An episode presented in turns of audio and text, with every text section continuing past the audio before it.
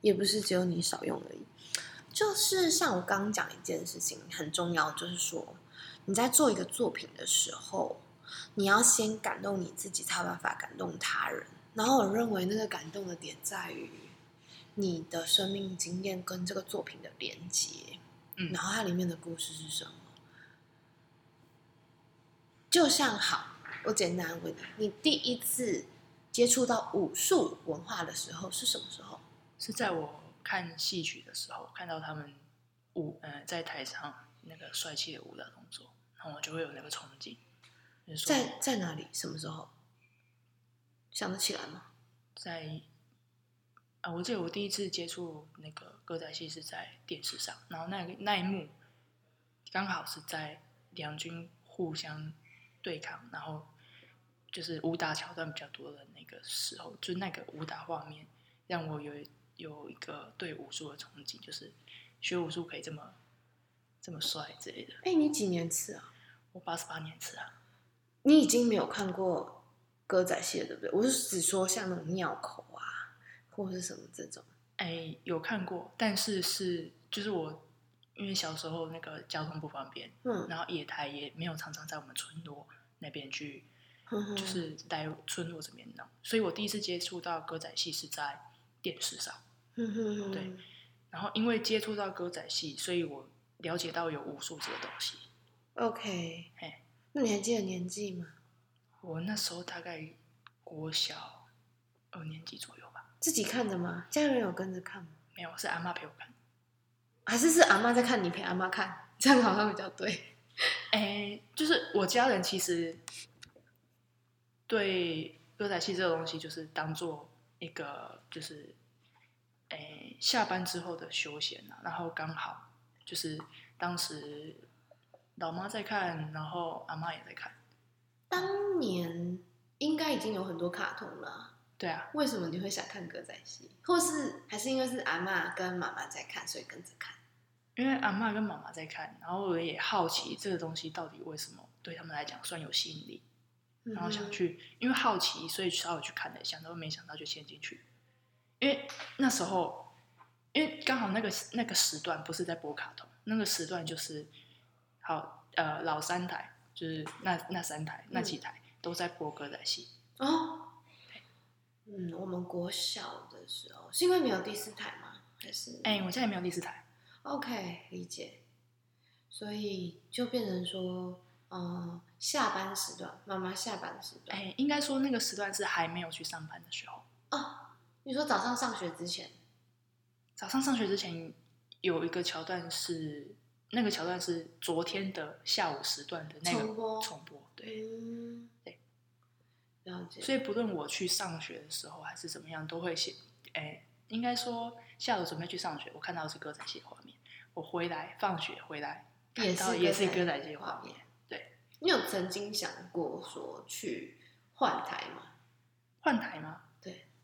对，有啊，有曾经想过，也试过，但是，换的那个时候就觉得其他牌好像也没有比较有趣，没有比较有趣，就是那个东西没有因为什么美感吸引到我。啊，歌仔戏是因为那个画面，不论是那个画面还是演员的身段、演员的唱腔还是什么，我觉得那很美，然后就被吸引走。那你曾经有想要去学吗？有也有。也有，那你有？那你是喜欢欣赏还是喜欢表演？我一开始是喜欢欣赏，嗯哼，然后发现它里面其实有很多有趣的东西的时候，我会去想要试试看。那试试看就是去学嘛，嗯，然后学的时候，我会想要有一个成果，那就是表演把它表现出来。所以这是一个渐进的过程。一开始是欣赏然后那个学习，然后再展现这样。所以其实吧，其实你会去学武术，是因为在歌仔戏里面的武术是你觉得你自己可能比较适合自己去学的部分嘛？因为歌仔戏的专业有非常多嘛。嗯。然后你跳了武术，是因为大学刚好有社团，还是本来就想学那一个部分？哎，应该这么讲，就是嗯我第一次看到画面的时候，我觉得武打这个部分其实其实还蛮帅气的，就是跟一般人就是第一次接触，很多人第一次接触武术也是因为看到这个武术，其实呃腾空啊、飞跃啊那些有声响的那个部分很帅，啊对，就是会引起我对武术这个就是看到就很哇的感觉这样，对。然后你就觉得哇，我也好想学，对哇，我也好想要会，我也想要在那边咻咻蹦蹦咻这样。对，嗯，但是后来才发，哎，后来就是国小、国中、高中都没有相应的社团，国中、国小、国中、高中都是要么要么那个康复社，要么文学社，我嗯就一直没有遇到那个大学的社，就是一直没有像在大学有遇到一个专门有武术的，社团。嗯可能是因为我那边比较乡下还是怎么样嘛，因为我看到我我上大学才发现说，其实很多国小其实也有武术社啊，武术队对啊，就是我们在嗯比赛的时候，然后就会看到有很多国小、国中那些，他们都说什么武术队啊，哪个国中哪个国中的武术队啊，怎么有样的。对，然后我就想说，那为什么我国小没有？可能是因为这个原因，所以我没有触碰到，呃，武术它其实有更深的一面，不是像我就是在戏曲上看到只有那种腾空啊，然后那些很帅的画面而已。其实它更有内涵。例如呢？比如说武术，它其实它在训练的时候，它不是只训练说，哎，你的那些帅气啊，那些腾空的部分，它更重要的是训练你的协调、稳定，然后让你感受你的身体的每一个部分。呃，怎么听起来有点像瑜伽啊？练核心啊，然后去有点什么，就是瑜练瑜伽的时候会有那种要感受那个气从头顶到脚这种感觉吗？还是不太一样？哎，类似这种感觉，但是不完全一样。好，那我先让你假设到回到呃第一次上那一堂课的时候，学长是怎么跟你说的？是学长吗？学长姐学长姐是一起就是一群学长姐带一群新进社生团的新生，然后一起在操场的一百公尺处开始练习。，OK，对然后他们说要从基本功先开始，嗯，因为要做到之后像那种飞跃啊、那弹跳那些、那些、那些动作，你的嗯基本底一定要有。所以我们会，我们就是学长姐带着学弟妹，就是从装步那些开始蹲起。装步，对，就是很像蹲马步的那个，对对，对，就是马步啊、弓步啊那些。然后要蹲多久？一开始是三十分钟，然后慢慢累加、累加、累加到一分钟、两分钟，然后呃，新生之后就是会加入一些暑假、寒假的那些特训，那那个时候就会要你蹲大概两分半到三分钟，去训练你的核心，核心肌。力啊、核心啊、大腿的力气之类的。武术在就是腿的稳定度很重要，对不对？应该要看派别，派别，，对，因为我们社团教的是北派武术，那慢一点，什么武术？北派武术，北边的北，对，对那之前有人有有这样子的一句话是南拳北腿，就是嗯诶南部诶南派的武术看你的短打拳那一些灵活程度，那北派的呢就是看你的腿，看你的腿，然后还有那种大开大合的程度，就是两个两个不一样的武术派别，他们所注重的东西这样。你是说在台湾目前你了解的部分是这对样？对对对对。那你，是因为学校教什么你就你就学什么，还是你自己有特别喜欢什么吗？特别喜欢的意思是，就是因为你以前是看可仔戏嘛，对你那时候就有先研究过武术了吗？还是没有？没有那时候只是单纯觉得，哇，好帅哦！我我如果有机会，我有机会碰到这个东西的话，我应该可以学得很开心。嗯哼，对那实际学的感觉怎么样？好累，好累，一开始学会觉得很累，对，嗯一开始觉得觉得很累，然后有曾经想要，放弃，对，好累哦，什么什么状态下想要放弃？就是在特训的时候，特训，因为那特训是一整天，你说强度太强，强度对强度偏强，对从早上六点一直到晚上六点，除了休息时间，其实其他一直都是在训练。嗯哎，那有问过学长姐为什么吗？为什么要这样子吗？对没有问过，但是你自己有体会过，徐阳姐有讲过为什么要为什么要有特训。那他们怎么说？他们说，特训是为了让就是让你自己知道你的弱点在哪里，你要加强的地方在哪里。因为训练有分很多种桥那个桥段嘛，就是有的是心肺，有的是你的肌力、耐力什么的，然后还有你的稳定度啊、协调感什么的。对，那训练就是那个特训，就是按照那些你所需要调整的特质去安排一系列的课程。那在从从早上到下午的一整天，你整个课程走完一次之后，你就会知道你的弱点在哪里。你知道你为什么在一般时候你打拳会那么不稳之类的，就会发现到其实你哪些问题、哪些地方可以再透过这个特训再做再做加强、再做补强的部分。我还以为是为了要突破极限，突破极限那是有的、啊，嗯那对啊，因为通常不会有什么机会让你一整天都在练舞，对吧？对，你们有教练吗？有，教练好像很有名，对不对？对，他在国术界算蛮有名的。嗯嗯，那有问过教练为什么会习武吗？教练也没有分享过。哎，对，没有分享过。他只是说他是因为学校科系的关系，所以学。我只知道他他的这个武术的专业是从他大学那个科系来的。哦，对，因为我就在想说，哦，我一直都知道你有在国术社，可是上我也是是今天才知道说，哦，原来你是因为歌仔戏的我以为武术跟你喜欢看戏是两件两两件开的事情。但其实没有想到，其实对我没有想到说关联是这样来的。对对对，嗯因为我是因为戏曲看到那一幕，喜欢上，觉得帅气，然后喜欢上武术。那实际去学习武术之后，去理解说为什么那个就是怎么讲，就是歌仔戏舞台演员他们在做这些动作的时候，其实很辛苦。嗯对，了解到这个之后，我就会想说，那我就用看戏，因因为我我没有学那个嘛，我没有没有学歌仔戏，那我就用看戏看戏实际这个行动去支持他们。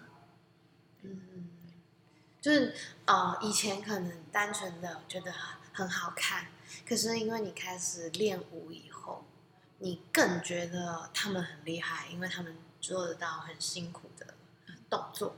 因为歌仔戏他们，呃，歌仔戏的演员他们在开始表演之前，或者是准备表演之前、彩排之前，他们都需要练基本功，就是跟我们武术是一样的，只是他们多了要那些身段要练啊，我们要练的是腿法、桩功那一些的，对，那他们比我们多了身段的部分要练。你说的是因为你认为他们比你经历过的更辛苦，所以你更会，如果有机会的话，你就会想要多多支持这个文化。对，嗯哼嗯，那你觉得跟你的家人的习惯有关系吗？就是呃，阿妈跟妈妈喜欢看的这个部分有有影响吗？然后或者是甚至说，就是在你开始学武术以后，呃，他们支持吗？或是会去看你比赛吗？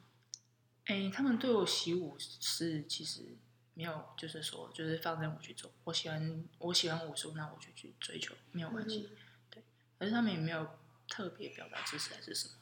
那他们有知道你是因为看歌仔戏去学舞吗？哎，其实应该有，应该会知道。应该会知道对。，因为因为他们在看歌仔戏的时候，我也在看啊。嗯，对，那我对于武打的那个场面，我就会很兴奋。他们应该也看得出来。嗯，对对对对。理解。就是歌仔戏不知道为什么，就是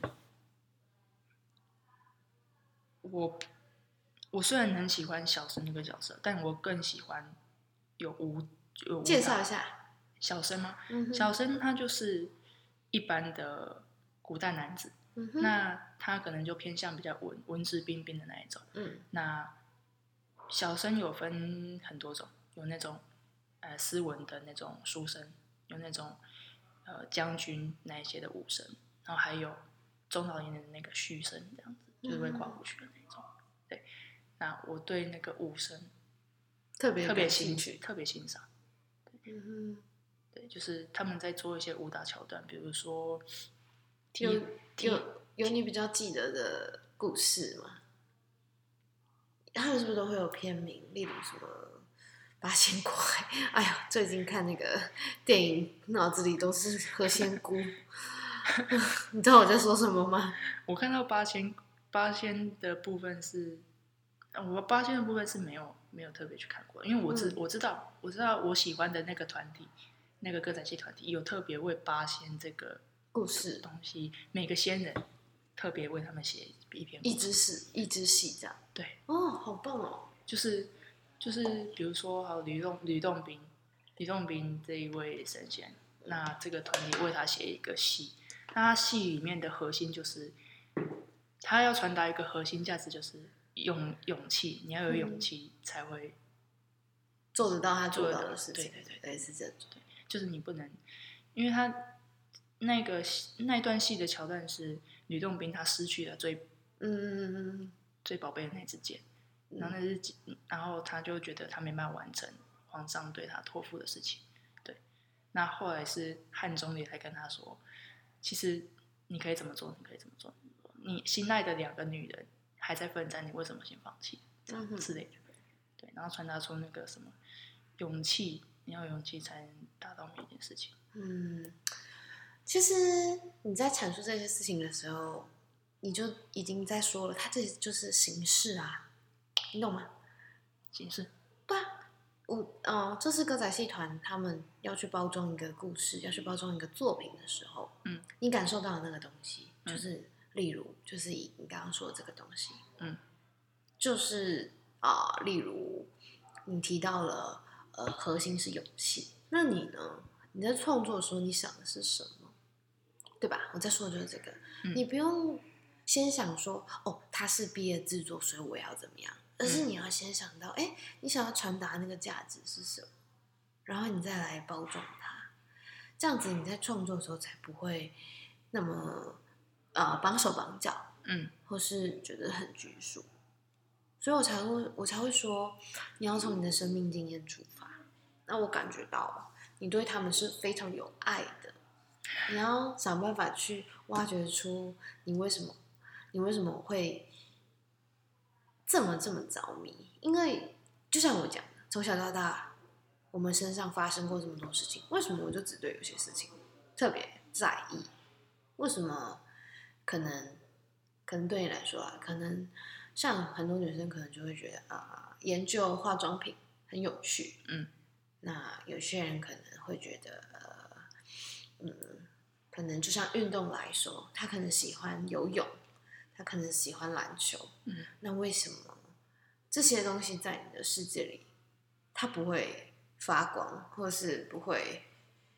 不会特别像这两个主题一样那么亮之类的。对啊，我很好奇，到底是有什么地方让你觉得很着迷？是他的精神吗？是他的呃，让你投入的那个状态吗？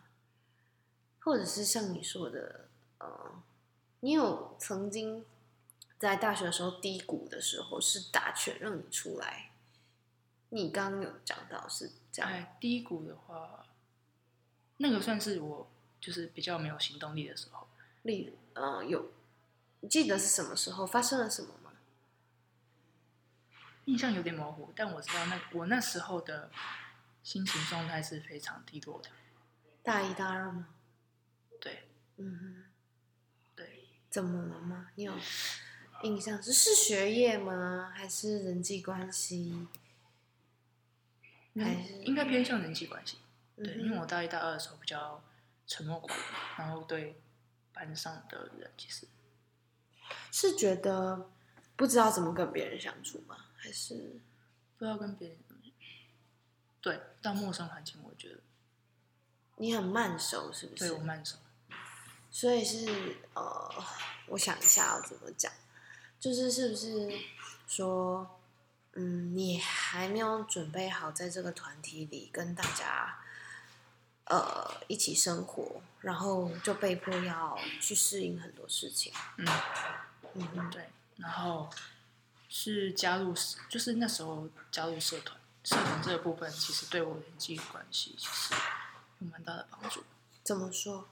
因为我喜欢武术嘛，那我自然而然在就是学校会办一个社团博览会，嗯那我看我是那种一看到我喜欢的东西，我就会不会管其他东西了，就是看到喜欢的我就直接跳进去的那种那一种人。对，所以我看到武术社，我就想说，既然我之前那么憧憬，就是从小到大一直到大学之前，我都没有遇过武术社，嗯，那学校既然有武术社，那我为什么不参加？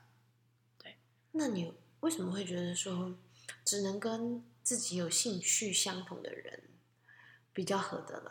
还是有发生什么事情吗？就是也不用太清楚，可是就就是以之前的成长经验来说，嗯我是就像学姐说，我是那种慢手的人，但是我对于就是同好啦，嗯就是那种有跟我相同兴趣的人，我会聊得很开。我觉得那种那种聊得很开的状况，跟类似知己那种东西，因为我嗯知道我讲的东西他会懂，嗯哼，对，所以这样讲的话，我就会很开，我就会比较开心。所以你是不是觉得自己其实，在某些状态是很寂寞的，或是没有知音难寻的那种感觉，会吗？有有有有有类似这种状况。嗯，从小就这样吗？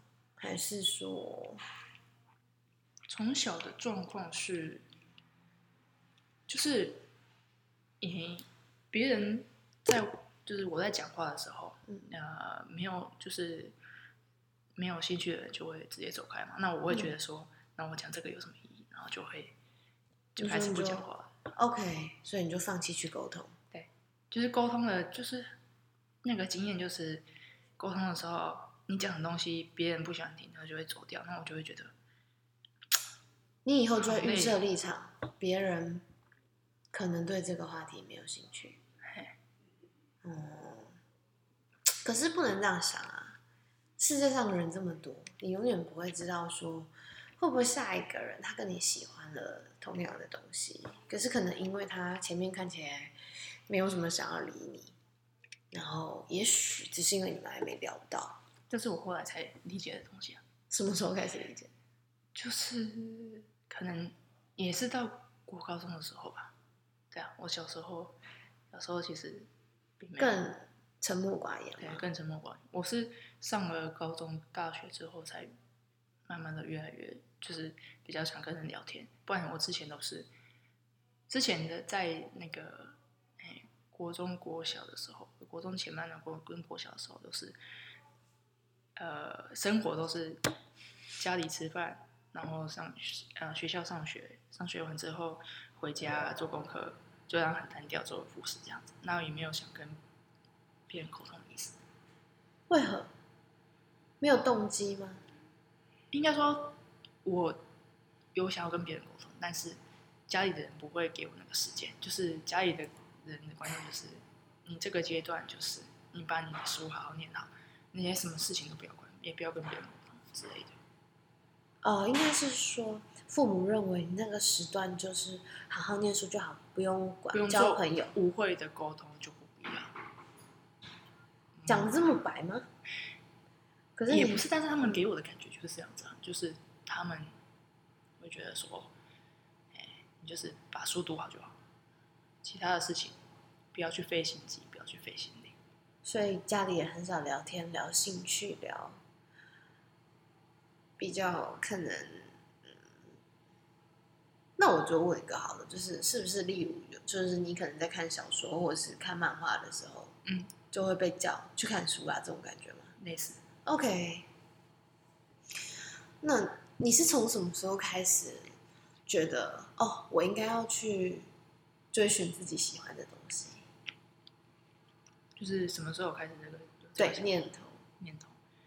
应该在高中之后，高中高中三年快结束的时候，我就会觉得说，我读书只有读书而已嘛，因为我看到我看到就是很，因为我高中参加是文学社，文学社就是一样就是，哎、写文章，然后跟别人谈一些因为什么创作这样子。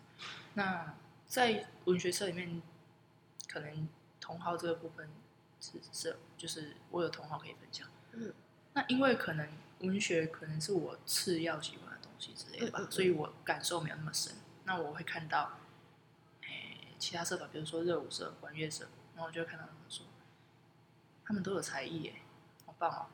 不是就是不是像我一样就只会读书，我没有一样没有任何一样才艺。OK，对，所以其实你是很渴望做一些什么，对，不是只有不是只有读书而已。可是你常常，所以你你可能曾经质疑过说，我、为什么我要一直读书？但你还是乖乖把书读完了。嗯因为你你讲要符合家人的期待嘛，就是不想让他们伤心那种感觉。嗯哼，那你现在回想，假如说，假如是，就是如果让你重新回想一次，就是求学过程中，假如可以一边读书一边做喜欢的事情，你觉得会有什么改变吗？还是会有什么改变吗？就是我在读书的时候，不会一直自我怀疑，说我这样我读这么这么认真是为了什么之类的。不会，所以你曾经自我怀疑过？对啊，你不知道自己为了什么念书？对。哦，真的哦、哎呀哇，所以，所以你当时就是觉得说，嗯，父母叫我读书，所以我读书。嗯，然后他们给我一个类似画一个大饼之类的，就是说你只要读书，你就会有好工作之类的，不会像爸爸妈妈一样这么辛苦，这么辛苦。所以他们就是，你你认为他们给你的很那种传统价值观，就是唯有读书高那种。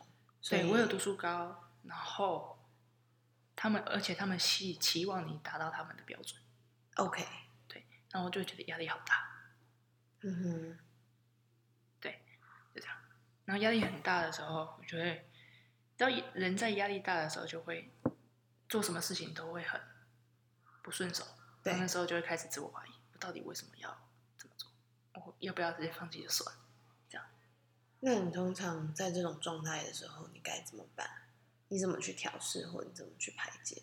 我那时候都是睡觉，睡觉，睡睡觉，然后就是让自己不要想太多，就让自己脑袋停下来。让让自己的脑袋停下来，不管是做什么事情，看书也好，然后在家里就是好呃漫无目的的在家里走，走来走去，就是因为你也不能出去。对，我靠，嗯，对那就是走来走去，让那个情绪，因为情绪我对我来讲，情绪就是去了就没事，所以我就是让那个情绪沉淀起来，我就会开始，就是那个失落感觉不见之后，我就会比较平静，又可以继续念书。对对对对，嗯，我上礼拜状况不太好的时候，呃，我一个研究所同学他也有分享给我，他就是在讲说，呃，让情绪可以分心这件事情。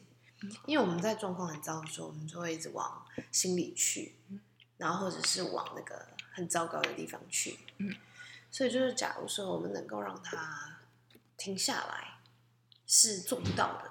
嗯那我们就试图把那一份专心在这份情绪上的不适感，分一点在其他事物上面。嗯嗯然后像像我自己有一个心得是，就是像呃，当我跟这个人状况很差的时候，例如我就是跟他怎么讲都讲不通的时候，嗯嗯或者是或者是我我缠着这个人很久了，嗯。然后我认为我我在他身上已经让他花费了很多心神或精力的时候，我可能就会移转，嗯，找下一个其实也是跟我聊得来，但是因为我觉得，呃，人到一定年纪之后，就是那个人的热情是会降下来的，嗯。然后因为你很多事情呢都有经验，然后我觉得沟通这件事情也是，嗯你可以感受到这个人他的状态已经开始在往下掉，你在跟他说什么，他也已经没有，他可能也不是故意不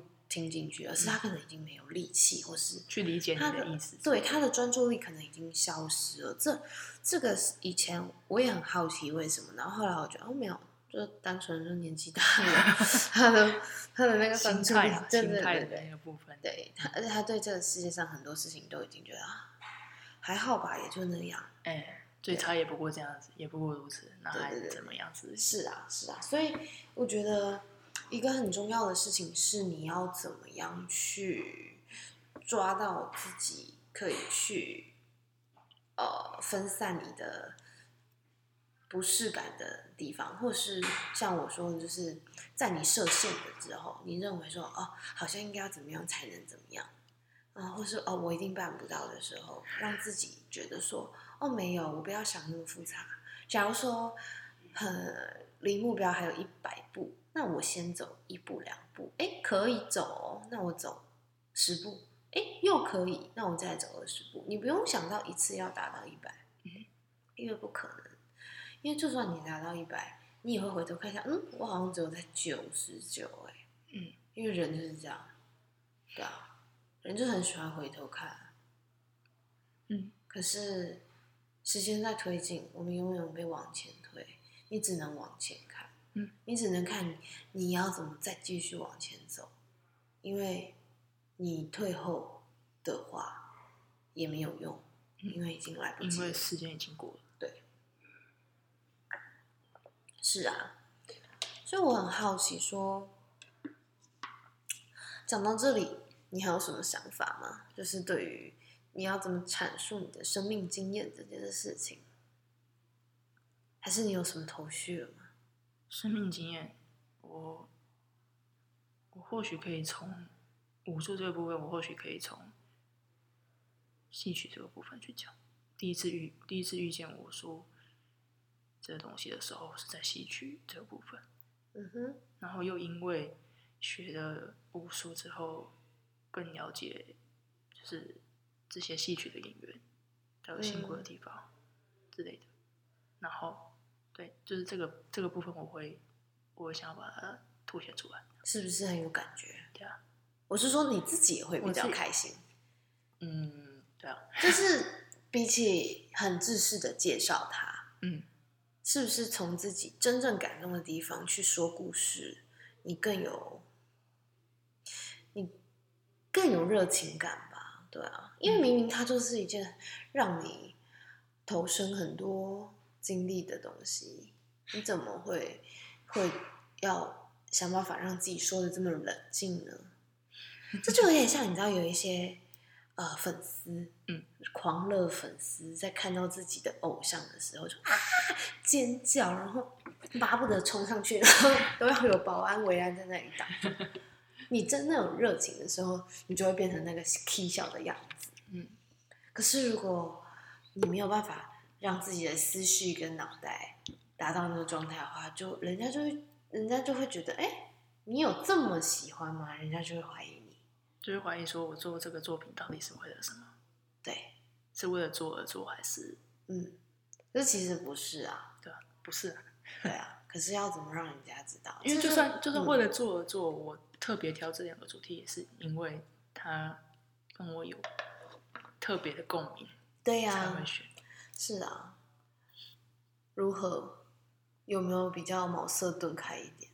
嗯，有一点点。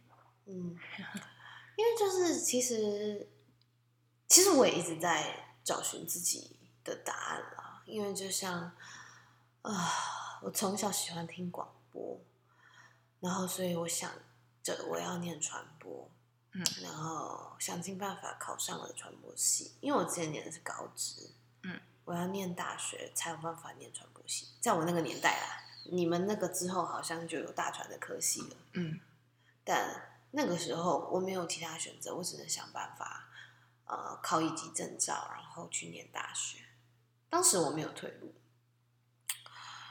然后我抱着很满、很满、很满、很满的状态，然后想着我以后要做广播，然后要到电台去实习，我也都做到了。嗯可是人在往那个地方去的时候，你永远不会知道你未来会什么走向，然后你也不一定就只做了那那个件事事情，情，因为就就是虽然虽然说我后来做的更多事情其实跟广播没有什么关系，可是我一直很清楚、很深刻的知道说，哦，我还是很爱声音作品，我还是很爱玩声音，嗯，然后有任何跟声音有关的东西，我都会愿意去尝试，嗯，对，那个东西是我认为，哎，我忘不掉的热情。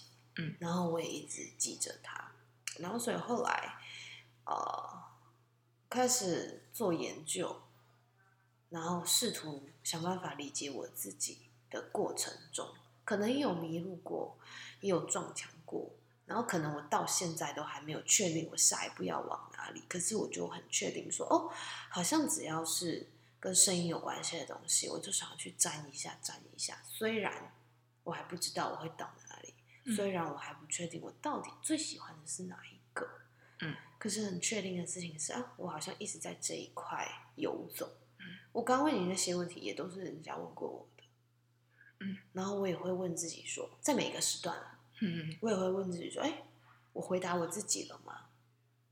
因为有时候成果，就像可能这一份毕业制作，它叫一个成果，那可能嗯对我来说，一份论文它叫一个成果，或者是说，哦，一个学期过去了，这个呃跟声音有关的课堂报告，它是一个成果。嗯，这个成果，我再来问我自己，嗯，我回答了我之前要问的问题了吗？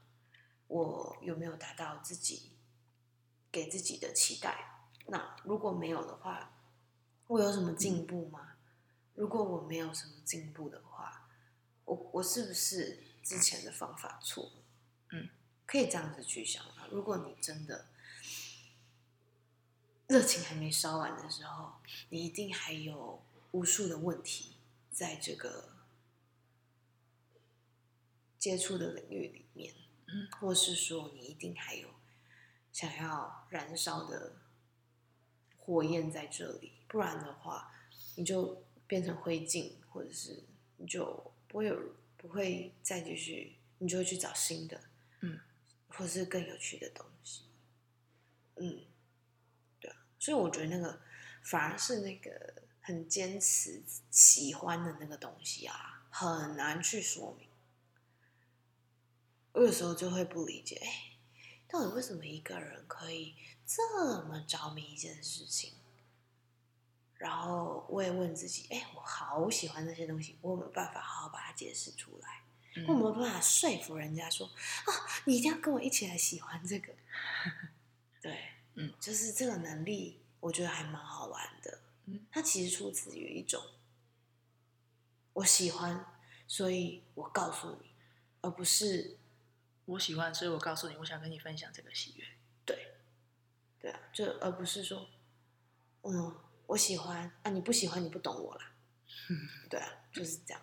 我后来比较长大以后，我试图在跟世界对话的时候，我试着去做一些改变，然后我认为这是一个蛮大的进步，嗯，对吧、因为可能呃，我一直都喜欢比较非主流的东西，然后有些人会说，嗯，我很特别，或是我好像有点超龄。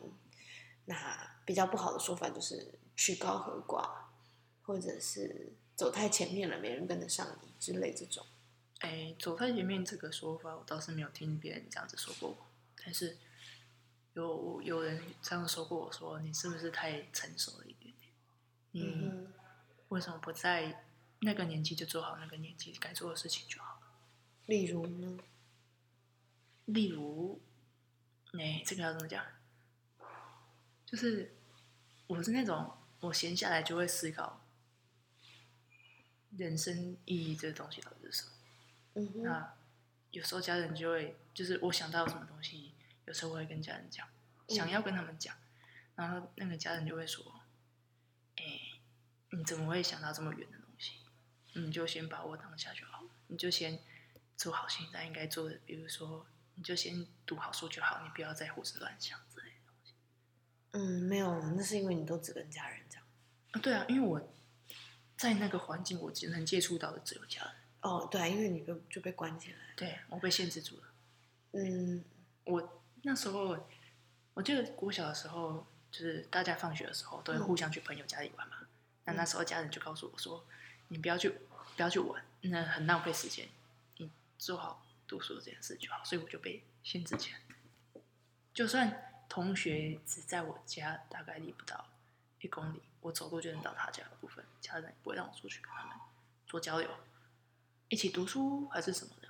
哎，就算是一起一起读书也不行，就是我那时候那个状态，那个在那个环境之下，我只能一个人默默的读书，然后按照家人的规律来走，就是什么时候上床睡觉，什么时候之前要把书读完，就没了。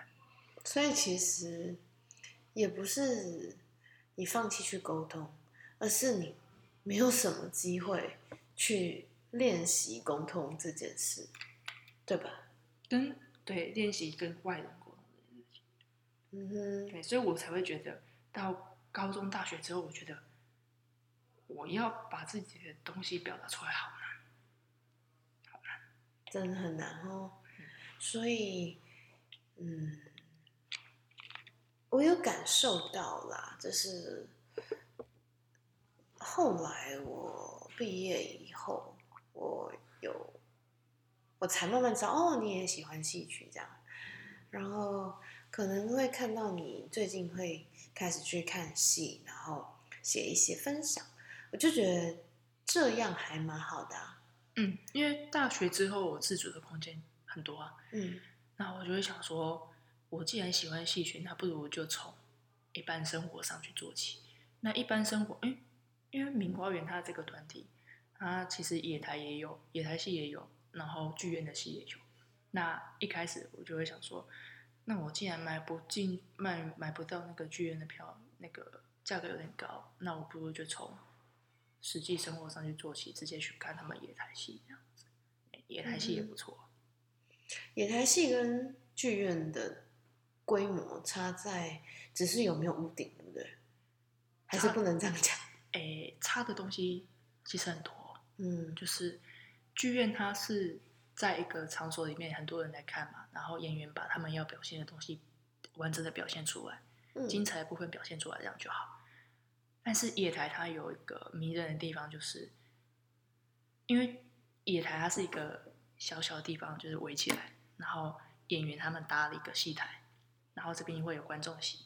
那观众在看的时候呢，因为野台它不会像剧院说，剧院限制说你不可以喧哗，你不会怎么样，不可以拍摄怎么样的，所以在野台你就会看到很多景象，就是演员在这边演，然后前面最前方这个区块有人在为他的偶像在出来亮相的时候尖叫，然后可能嗯。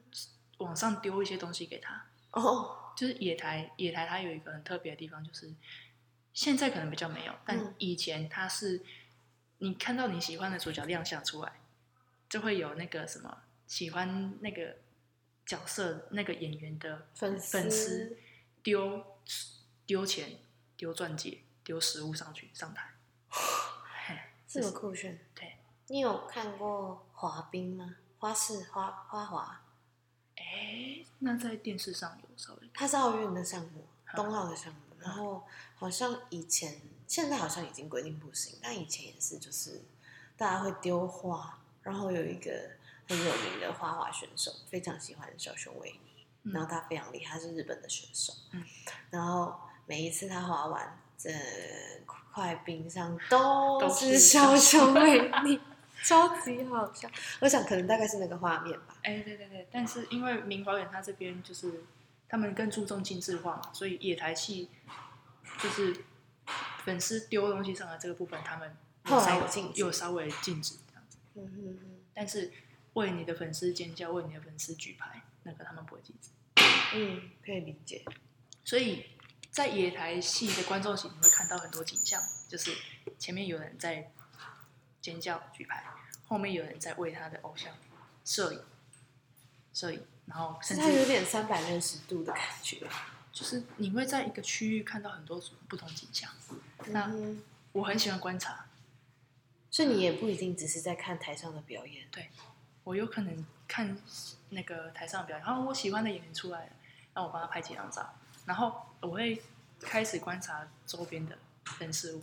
哇，这个阿姨好像喜欢那个比较帅的演员之类的 之类的这种东西。你说你观察他的眼神吗？或是他的看看的方向？嗯，就是在戏曲不是有一些可能落幕的时候，哎，就是中间会有一些休息场嘛，嗯然后我就会在休息的时候，我就开始观察，就是我身边的那些人在做什么。你都自己去看戏？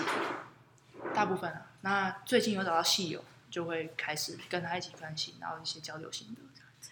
那你觉得一个人看戏跟跟别人一起看戏的感觉差在哪里？跟别人一起看戏是你的你的想法可以分享给别人，那我也可以知道别人的想法。就是在我跟别人去一起去看戏的时候，我会变成那个倾听者。我大部分的时间会变成倾听者。我说完自己对这个的看法，对这个这部戏的看法之后，我我会持续听他说。那大部分的时候是他的话会比我多，哦就是戏友说话的时间会比我说话的时间长。我是擅长倾听的那种人。嗯哼，对，然后我一个人自己去看戏的时候，我就可以在落幕的时候自己回想，自己回想，对自己回想，那去回想那个画面的美美在哪里？可能身段啊，可能唱腔，可能那个演台上演员的眼神之类的，嗯哼，就是尤其是小生小旦在互相有对手戏的时候，我很喜欢看他们那边的眼神交流。就是那个眼睛在交流，可能放电的时候还是什么，眼睛里有故事、有话想说的那个画面，我会觉得很美很美。对，就是他的眼睛想要表达一些情绪，想要说一些事情的时候，我会觉得那样的眼神好美。其实那也还蛮不容易的啦。不容易是指，就是就像你看，我们连沟通、语言沟通，嗯都很难达到共识了。嗯，我说以一般人类来说，嗯，何况是眼神这么虚无缥缈的东西。啊，所以我就会觉得这种东西怎么可以这样子沟通的完美无缺？而且重点是还可以让第第三者共感，对吗？对啊，因为演呃演员在台上如果两个人的话，那观众应该其实就是算第三者了吧？对啊，嗯。他这嗯。嗯。嗯。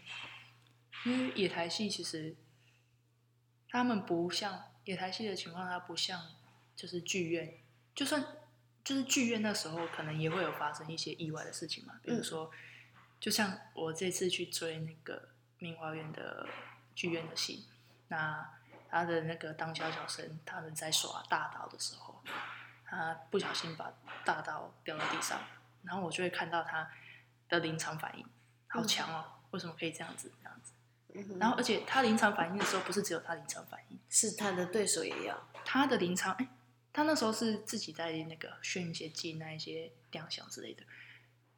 他在临场反应迅速的临场反应之后，他的乐队也要，也开始临场反应，因为因为他那个时候是东西掉到地上，那他就要重新来嘛。那他自己做一些连接之后，他又重新开始刷起来，那乐队就要重新再敲打那一段的音乐音。乐，所以怎么可以这么完美无缺，从这个地方马上再转回他一开始出场的那个音乐？好强，好棒！就是我有让你会觉得完美无瑕，然后即使是失误，甚至也是个美好的错误。对，它或许是个彩蛋。而且剧剧院会有这种情况发生，那野台因为是在外面啊，所以更容易有这种状状况发生。嗯所以在野台有的时候就是一些，因为野台它有通常是跟庙会接庙会有关系，然后在正戏大戏开始之前会有一个半仙戏，就是祈福用的啦。那、啊对，那那时候就会有很多，比如说八仙啊，什么什么什么那一些人会出来念一些啊、祈福的话语啊，怎么样怎么样怎么样，祝这个宫庙怎么样怎么样，香火鼎盛啊，什么什么什么的。然后后面我是不知道其他剧团有没有这么做，但我知道明华园它在最后会有一个群猴献舞，就是由人去扮演猴子，然后去做那些翻滚、跌打的那些很炫的动作。那那时候就会看到有很多，就是在翻在滚的时候，可能一些状况出现了。对，有的有的有的演员，我就看到印象深刻的那一幕是，那一只猴子，对，就是扮演那个那一个扮演的那个演员，他很激烈的翻滚完之后，他裤子掉了。然后全场一定笑到对，全场全场笑到不行。然后他就马上拿好，然后做一个调皮的动作之后，马上就滚开了。可以理解。那那个时候，观众就会觉得，哇，这个猴子好抢戏哦，好可爱哦。哦，他故意掉的，对，他故意的。都没有人注意，我要我要掉个裤子这样。对啊，所以半面，反正也不会有人知道他是谁。哎，也有可能是这个部分，那也有可能是那个演员想说，赶快把那个这个这个窘境赶快化解一下，不要不要让后面要表演的人去被他这个窘境去卡到。当然啊，当然，这就是我觉得表演者很厉害的地方，尤其是现场表演者。嗯对啊，因为其实就像很多歌手，其实他是不接现场演出的哦。嗯，对吧嗯啊，所以我一直觉得街头艺人啊，然后呃，临场的表演者，沉浸式、沉浸型的、沉浸式的剧场，嗯，我都觉得很厉害，嗯，因为他那个就是，嗯，观众跟观众其实也是演出的一部分，嗯，你同意吗？我同意，因为没有观众，你台上演员要演给谁？去理解，去理解你那一段戏的意思。然后还有就是互动，对吧？因为其实还是多少会有互动，你感受到演员的骚动，或是他们的热情，或是他们的掌声，我觉得那个状态应该是会完全不一样。嗯嗯嗯，还不错啊，我觉得挺好的分享。野台跟剧院其实不同地方还很多啊，这就是为什么我两边都会去追的原因。嘿那只追明华园这一团，是因为我目前经济只能追到这样子，但这现实啊。然后以后以后有更多的能力，我就会再去看别的团。哎，明华也这么做，那其他团呢？其他团也一样这么做吗？还是他们有另外的表演方式？嗯，因为我接触到戏友，其实，在脸书上他们分享，其实很多不同剧团嗯哼，这样。好啊，那今天就先到这边。